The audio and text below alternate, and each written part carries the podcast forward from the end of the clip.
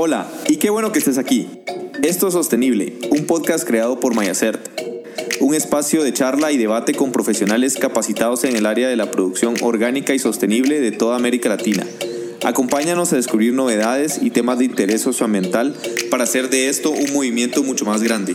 Soy Noé Alejandro Rivera y seré tu host, tu guía durante todo este trayecto.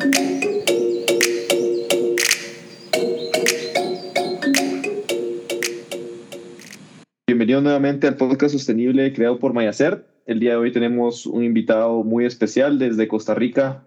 Nos saluda Luis Brenes. ¿Cómo estás, Luis? Hola, muy bien, Noé. Muchas gracias por invitarme. ¿Qué tal? ¿Cómo va todo por allá?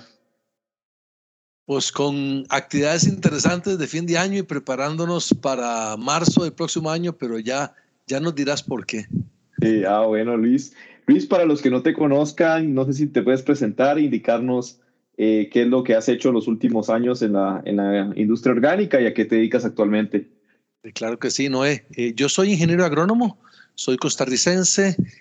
Empecé trabajando como extensionista agrícola eh, en una universidad, apoyando a agricultores en manejo integrado de plagas y en agricultura orgánica, pero ya desde el año 95, ya son, ya son muchos años, he estado trabajando en el área de certificación de productos orgánicos, primero como inspector, eh, luego como revisor de las agencias, también como asesor, instructor de auditores y más recientemente, eh, yo diría que de la pandemia para acá, he estado muy activo eh, como instructor en cursos virtuales, tanto de agencias certificadoras, operadores, clientes, grupos de productores, gobiernos, pero me, apasiona mucho el campo de la, de la capacitación. Ok, qué bueno, Luis. Bueno, yo creo que mucha gente que nos escuchará sabrá quién eres tú. De hecho, yo me recuerdo la primera vez que tomé un curso contigo por allá en el lejano 2014. Eh, era de mis primeras experiencias, ya hace casi 10 años de eso. Y cuando yo lo tomé contigo, tú ya eras una persona, un referente en las capacitaciones de, de producción orgánica de, la, de varias normas, ¿no? Pero especial la que fuimos a tomar fuera del NOP. Entonces, para todos los que nos escuchan, Luis es una persona con muchísima experiencia. Él ha sido muy humilde presentándose, pero en realidad es una persona que tiene mucha experiencia y, y con la cual pues ustedes podrían contactarse para, para ver varios temas de capacitación, etcétera, ¿no? Eh, pero bueno, Luis, entonces entremos en, en detalle al tema de lo que compete hoy, pues vamos a conversar un poco acerca del de, el SOE, SOE, SOE, como la gente lo llama en distintas partes del mundo. ¿Nos puedes comentar un poco sobre qué es el SOE, eh, qué tiempo de implementación tiene y una breve historia de por qué sale ahora el USDA con esta, esta actualización de la norma? Ok, eh, en primer lugar, en los Estados Unidos eh, la certificación de productos orgánicos arrancó hace 40, 50 años de manera privada, como en, como en el resto del mundo. Y hemos pasado de modelos de certificación privados a modelos de certificación de normas oficiales, gubernamentales, ya sea nacionales o regionales. En los Estados Unidos la norma orgánica federal fue publicada hace ya más de 20 años, 22 años, eh, y ha recibido cambios a lo largo de la historia. Y cualquier producto que vaya a ser vendido en los Estados Unidos como orgánico debe cumplir con esa norma. No importa el país del mundo donde se produzca, debe cumplir con la norma de los Estados Unidos, la norma federal. Eh, a lo largo de los años el mercado ha crecido muchísimo y con el crecimiento del mercado, que ha sido bueno para, para todos, para los productores, para los consumidores, también han crecido las oportunidades de fraude alimentario asociado a una representación falsa de un producto orgánico.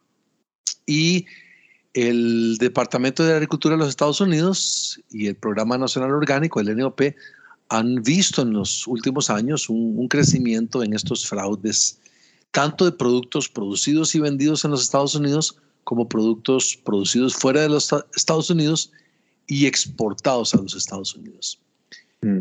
El propósito fue entonces, o el propósito más importante es prevenir el fraude orgánico. Ese es el, objetivo esencial de este cambio en la norma. ¿Y cómo se ha hecho? Se ha hecho de muchas maneras. Eh, el NOP ha dado mucha capacitación, ha mejorado los recursos, ha fortalecido la supervisión de las agencias certificadoras, ha puesto a disposición del público en general recursos gratuitos de capacitación, pero uno, uno de los brazos, uno de, los, de las áreas de este esfuerzo ha sido también normativo, ha puesto las normas más duras. ¿Y cómo lo ha hecho? Cambiando, introduciendo cambios importantes a la norma, a la norma federal. Y estos cambios a la norma federal se le conocieron por sus siglas en inglés. SOE significa Strengthening Organic Enforcement, fortaleciendo el cumplimiento de la norma orgánica, fortaleciendo el cumplimiento o la vigilancia de, la norma orgánica. Y estos cambios fueron publicados eh, oficialmente en marzo de este año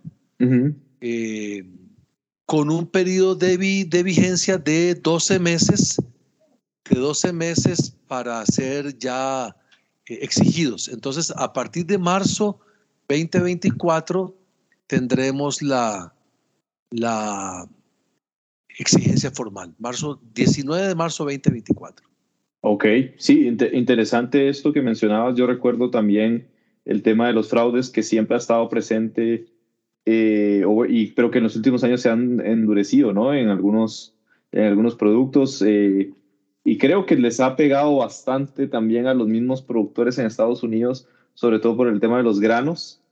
Eh, yo pensaba, en algún momento pensé que también por ahí venía el endurecimiento de las, de las normas, ¿no? Porque a, a los mismos productores en los Estados Unidos les estaba afectando temas de fraude de importación de productos de otros países. Entonces, Ajá. Sí, sin embargo, los primeros fraudes y algunos de los más grandes han sido fraudes ocurridos en los Estados Unidos. Yo no quisiera dar la sensación de que esta norma, este cambio en la norma o endurecimiento es porque no confían de los países, en los productos producidos fuera de los Estados Unidos. Ha habido fraude y muy importante en los Estados Unidos. Pero también es cierto que ha habido fraude con las importaciones, granos de Europa del Este ha sido un tema importante, el esquema de certificación en la India ha sido otro tema importante. Así que si hay un, endurecimiento, ¿quiénes pierden con el fraude orgánico, el fraude alimentario? Todos. Eh, el productor orgánico en primer lugar porque es una competencia desleal. El consumidor porque paga por algo que no es lo que él eh, pidió. Eh, las agencias certificadoras porque hay una pérdida en el prestigio del esquema de certificación y el único que gana es el que obtiene un beneficio económico por representar como orgánico algo que no lo es. Así que endurecer, los controles es bueno para todos. Claro, sí. socarse la faja implica un periodo de ajuste y eso no es sencillo. Sí, correcto. Y entrando un poco más a detalle, Luis, del SOE, pues sabemos que la norma va a cambiar, eh, pero ¿qué impactos va a tener en las empresas que están en la cadena productiva? Digamos, ¿a qué, ¿a qué parte de la cadena productiva está impactando más este nuevo, los nuevos requerimientos? Ok, impacta toda la cadena productiva y va a impactar absolutamente a todos los operadores, a todos. Ningún operador queda fuera del alcance de estos cambios, porque se incluyen cambios en la mejora del sistema de registros, se incluyen cambios en eh, un mejor análisis de riesgo de la cadena de suministros, eh, incluye la obligación de que todo operador en su plan de sistema orgánico eh, tenga un plan de prevención del fraude. Claro, no todas las operaciones son igualmente complejas, todas las operaciones tienen cadenas de suministro igualmente complejas, así que para algunos operadores va a ser más sencillo que para otros. Sin embargo, afecta a todos. Ahora, ¿a quiénes les está tocando un poco más? Eh, a los operadores que antes estaban excluidos de la certificación, que no era requerido certificarse, o a operadores que en su cadena de suministros tenían actores no certificados. Por ejemplo, bodegas no certificadas, cuartos de almacenamiento en frío, coolers no certificados, comercializadores, importadores, exportadores, brokers, traders, que antes no era obligatorio certificarse, ahora la norma a todo aquel que compra y vende a todo aquel que importa dentro de los Estados Unidos o exporta hacia los Estados Unidos, a todo aquel que almacena productos que no están en empaques sellados, ya es obligatorio o va a ser obligatorio a partir de marzo del próximo año certificarse. Entonces, va a ser un impacto muy grande, especialmente en aquellos que no estando certificados van a tener que estarlo. Sí, exacto. Eh, por ahí me hacía una pregunta, eh, me decía un operador, mira, eso significa que el 19, creo que es 19 o 14 de marzo, no me recuerdo. 19. 19 de marzo. Eso significa que el 19 de marzo, si yo quiero manipular productos, ya tengo que tener un certificado para esa fecha, o quiere decir que a partir de esa fecha tengo que empezar mis trámites para estar certificado. Ok, dígale al operador, respóndale que le agarró tarde para preguntar, porque para el 19 de marzo, si la norma lo alcanza, si es un operador que ahora con los cambios en la norma debe certificarse, para el 19 de marzo, 20 digamos, debe estar certificado. Él no va a poder importar dentro de los Estados Unidos, no va a poder ser un distribuidor, no va a poder ser un almacén si no tiene certificación. No es el momento para empezar a pedir la certificación, es el momento para estar certificado. Ok, correcto, sí. De hecho, nosotros hemos experimentado un, digamos, un, bastantes requerimientos nuevos, sobre todo de importadores. Eh, es muy común que en Latinoamérica haya empresas que tengan su misma, de exportadores que tengan su misma empresa de importación en los Estados Unidos. Y a todo el mundo le llegó un correo de Luzda donde les, eh, les eh, mencionaban los nuevos requerimientos. Entonces han empezado, pero masivamente a llegar las solicitudes. Creo que también es un tema que no se conversó bueno, yo recuerdo que se conversó, pero no se pensó que fuera un problema el alcance de las certificadoras para lograr certificar la gran cantidad de operadores excluidos en su momento. Eh, y creo que va a ser, digamos, ahorita estamos ya contra el tiempo, estamos en noviembre, mucha gente lo dejó, digamos, la gente como este operador, hay muchos más que entendían que desde marzo tenían que empezar el trámite. Entonces creo que también va a ser un reto para todos nosotros el llegar a marzo y que todos los excluidos ya estén certificados. Sí, estoy de acuerdo que va a ser un reto eh, y no creo que las certificadoras puedan eh, a finales de febrero eh, darle curso a todas las solicitudes de aquellos que llegan tarde. sí, sí es un problema.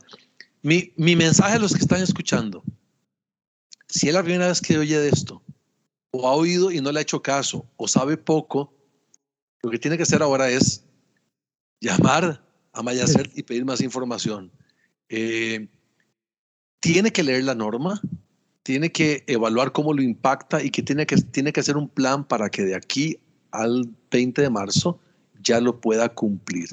Eh, certificarse es el paso final de una etapa donde uno toma la decisión de ser un operador orgánico, desarrollar un plan de sistema orgánico e implementarlo. Y cuando usted ya desarrolló un plan de sistema orgánico y lo implementó, pide la certificación que va a ser la garantía de tercera parte de que usted realmente tiene un plan de sistema orgánico conforme.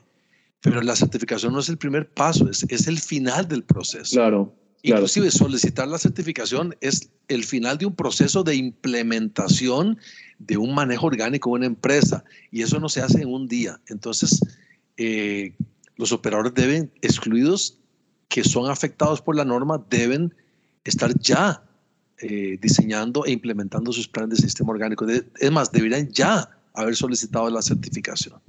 Correcto.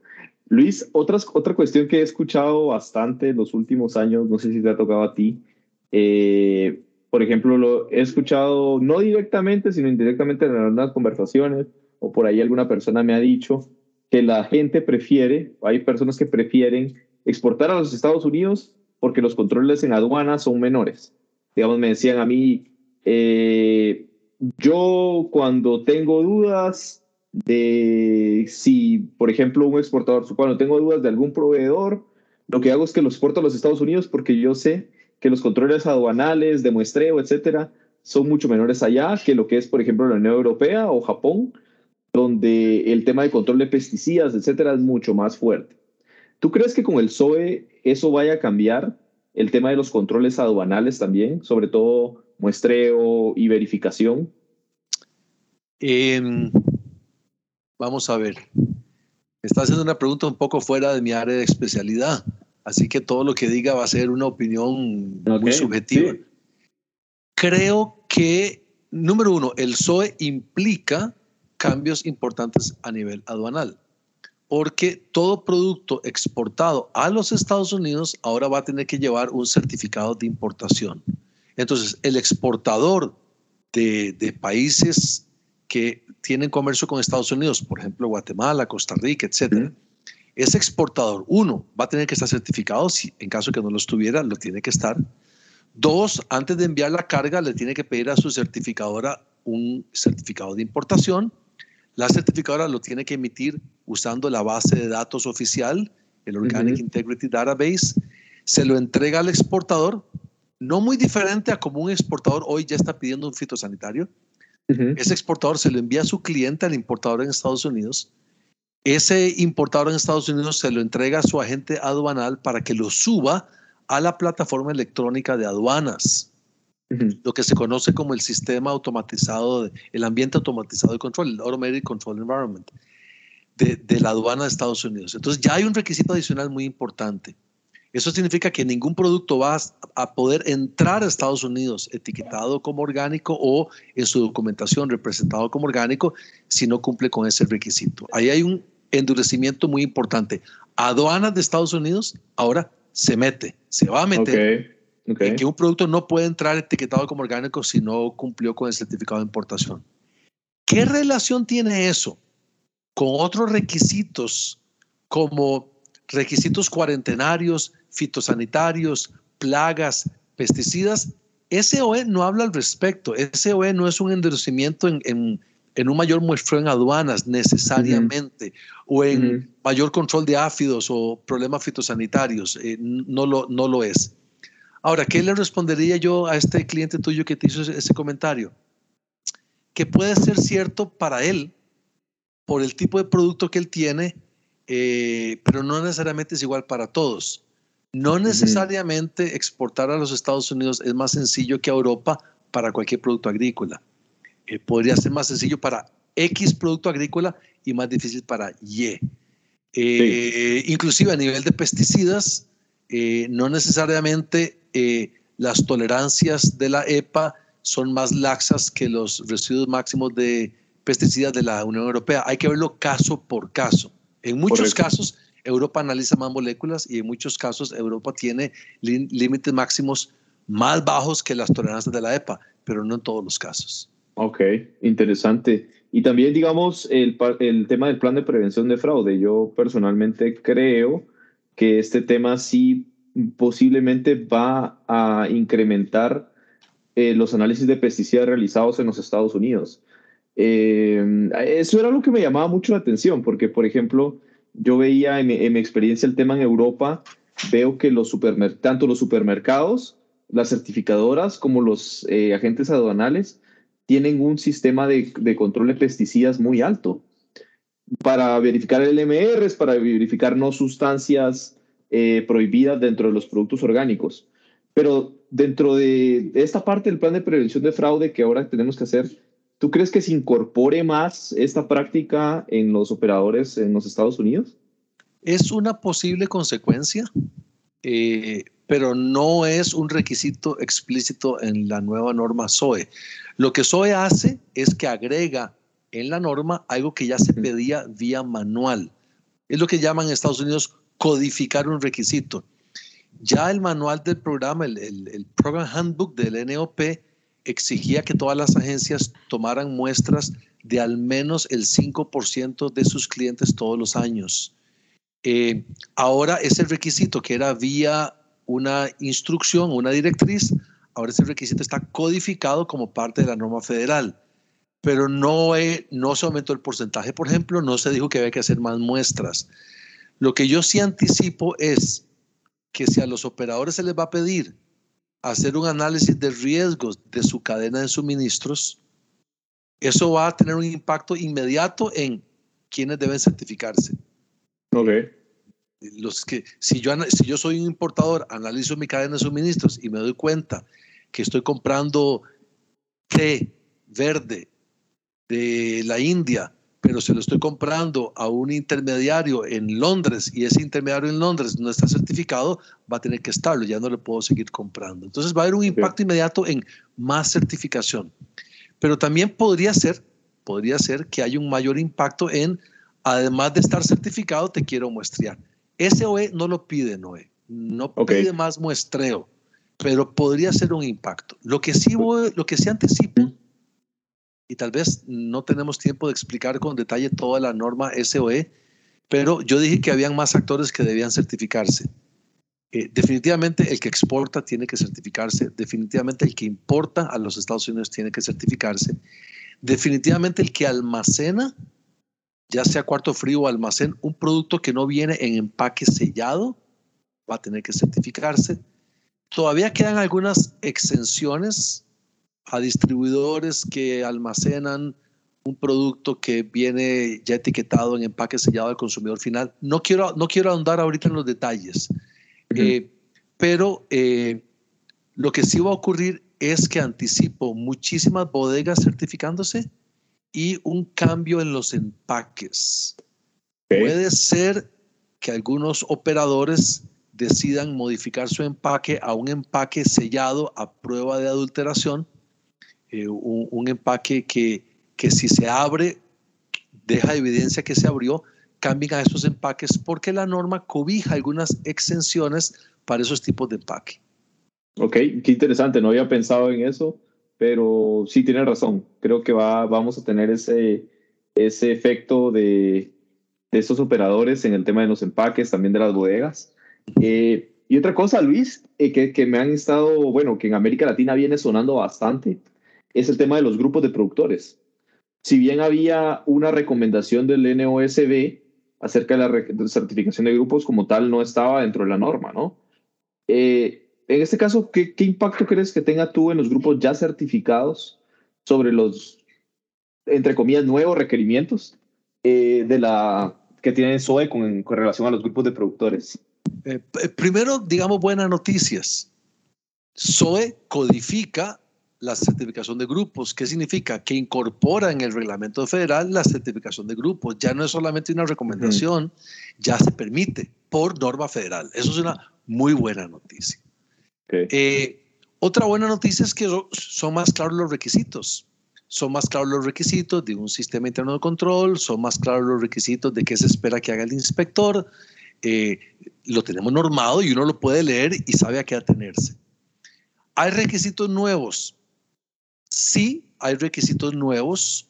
Un requisito nuevo importante, por ejemplo, es que se le pide que los sistemas internos de control, como parte de las visitas internas, hagan ejercicios de trazabilidad y balance de masas de cada miembro. Ok. Y no me refiero a que lo haga el inspector orgánico, lo hace el inspector interno del sistema interno de control. Esto es algo que no se hacía antes los ejercicios de trazabilidad y balance de masas los hacía el inspector de la agencia certificadora en las ventas del grupo.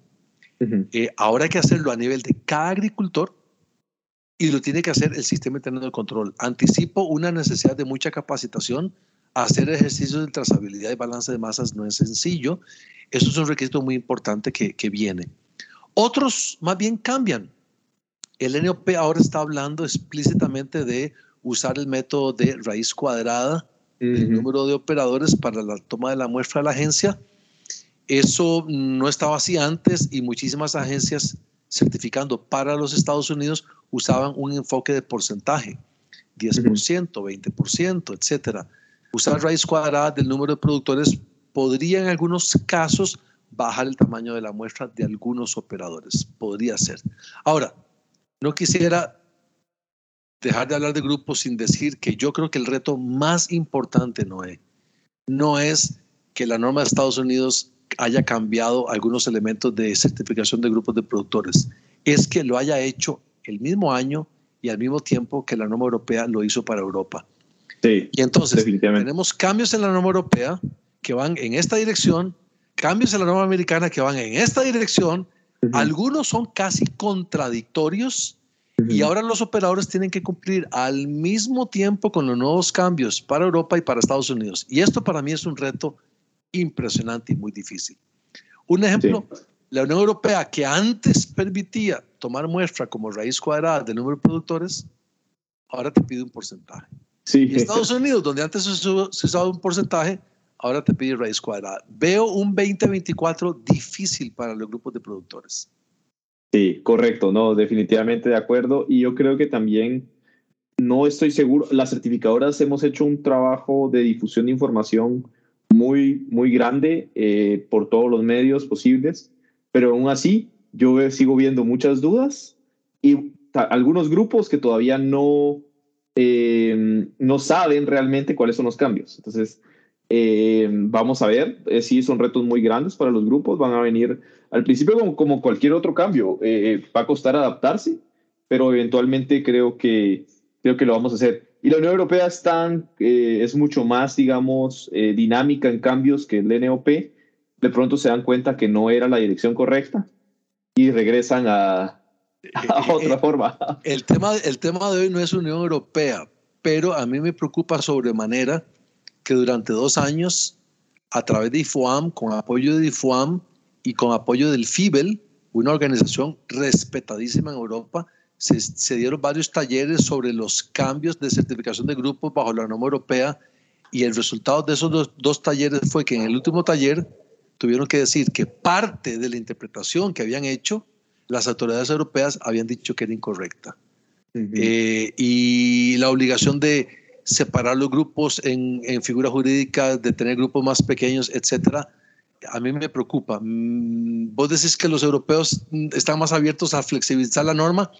En este caso concreto de los grupos, el, 20, el junio 2023 nos sorprendió mucho y no para bien. Así que esperemos ver cómo nos va. Termino diciendo algo de grupos. Sé que el tiempo se nos va, pero eh, nada más que estén, las, que estén todos conscientes que en los Estados Unidos un operador certificado de una nuez, ahorita no recuerdo, creo que eran almendras o algo parecido, planteó una demanda formal en los tribunales de justicia contra el gobierno de los Estados Unidos precisamente por haber incorporado la certificación de grupos a la norma federal.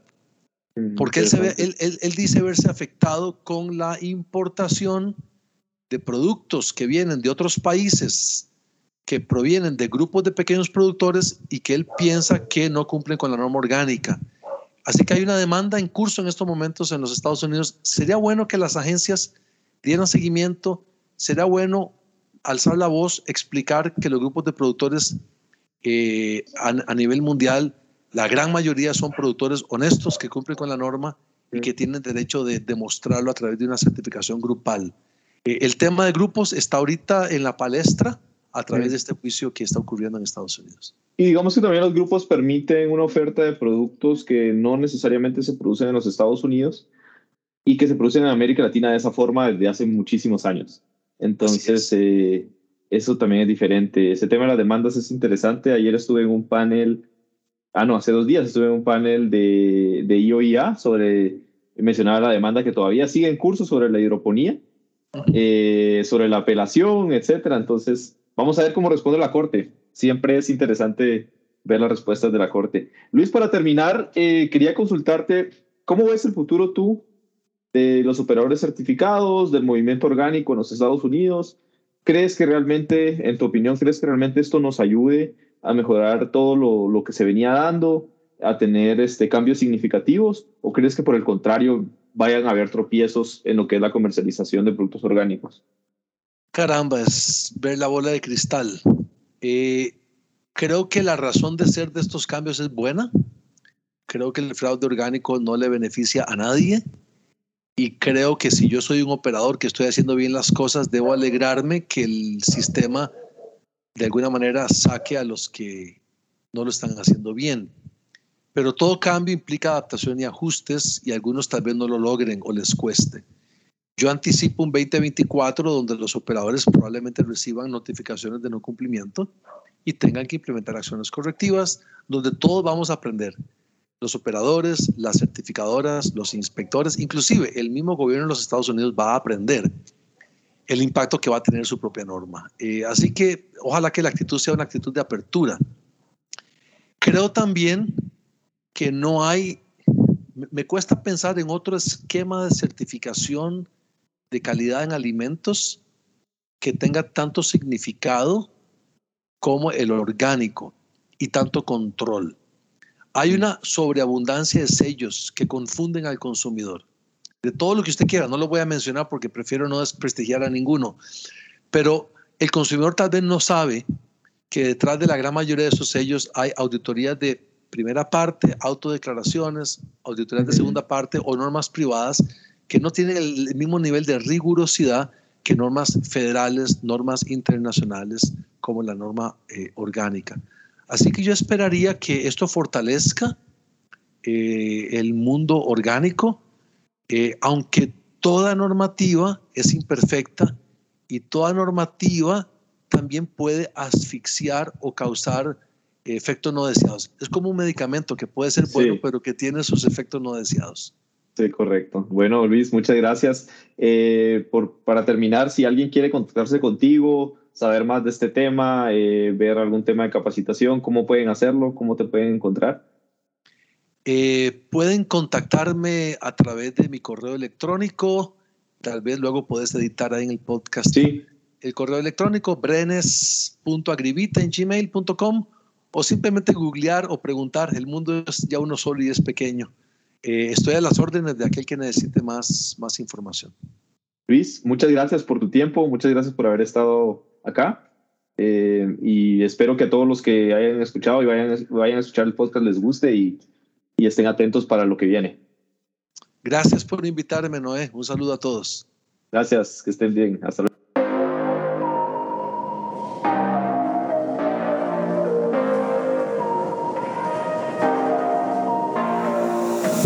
Gracias por haberte quedado hasta el final. Esto fue Sostenible, un podcast creado por Mayacert. No olvides que puedes contarnos qué te ha parecido este episodio o si tienes algo más que aportar utilizando los siguientes canales. Para correo electrónico info.mayacert.com o también en todas nuestras redes sociales como Mayacert Certifier. Soy Noé Alejandro Rivera y fue un placer acompañarte hoy.